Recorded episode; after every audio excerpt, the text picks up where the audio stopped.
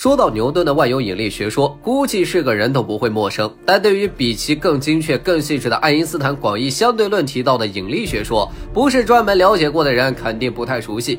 后者在基于场的基础上，以一种更深层次的概念诠释了引力存在性的论述。而爱因斯坦甚至在广义相对论中预言了一种名为引力波的新名词。离谱的是，这个预言在跨越了整整一个世纪后，在一次偶然的太空探测中被顺利证实了，简直令人难以置信。这个神奇的预言具体内容如何？那次轰动天文与物理两界的验证究竟是怎么回事？看完本期视频你就知道了。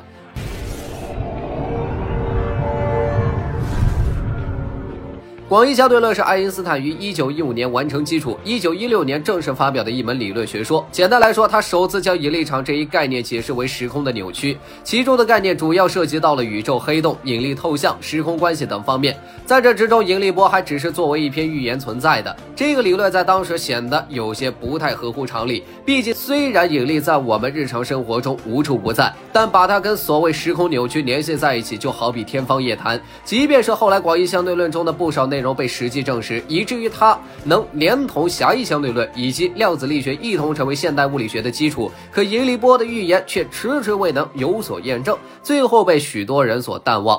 在爱因斯坦的预言中，引力是引力场和物质场之间的一种相互作用。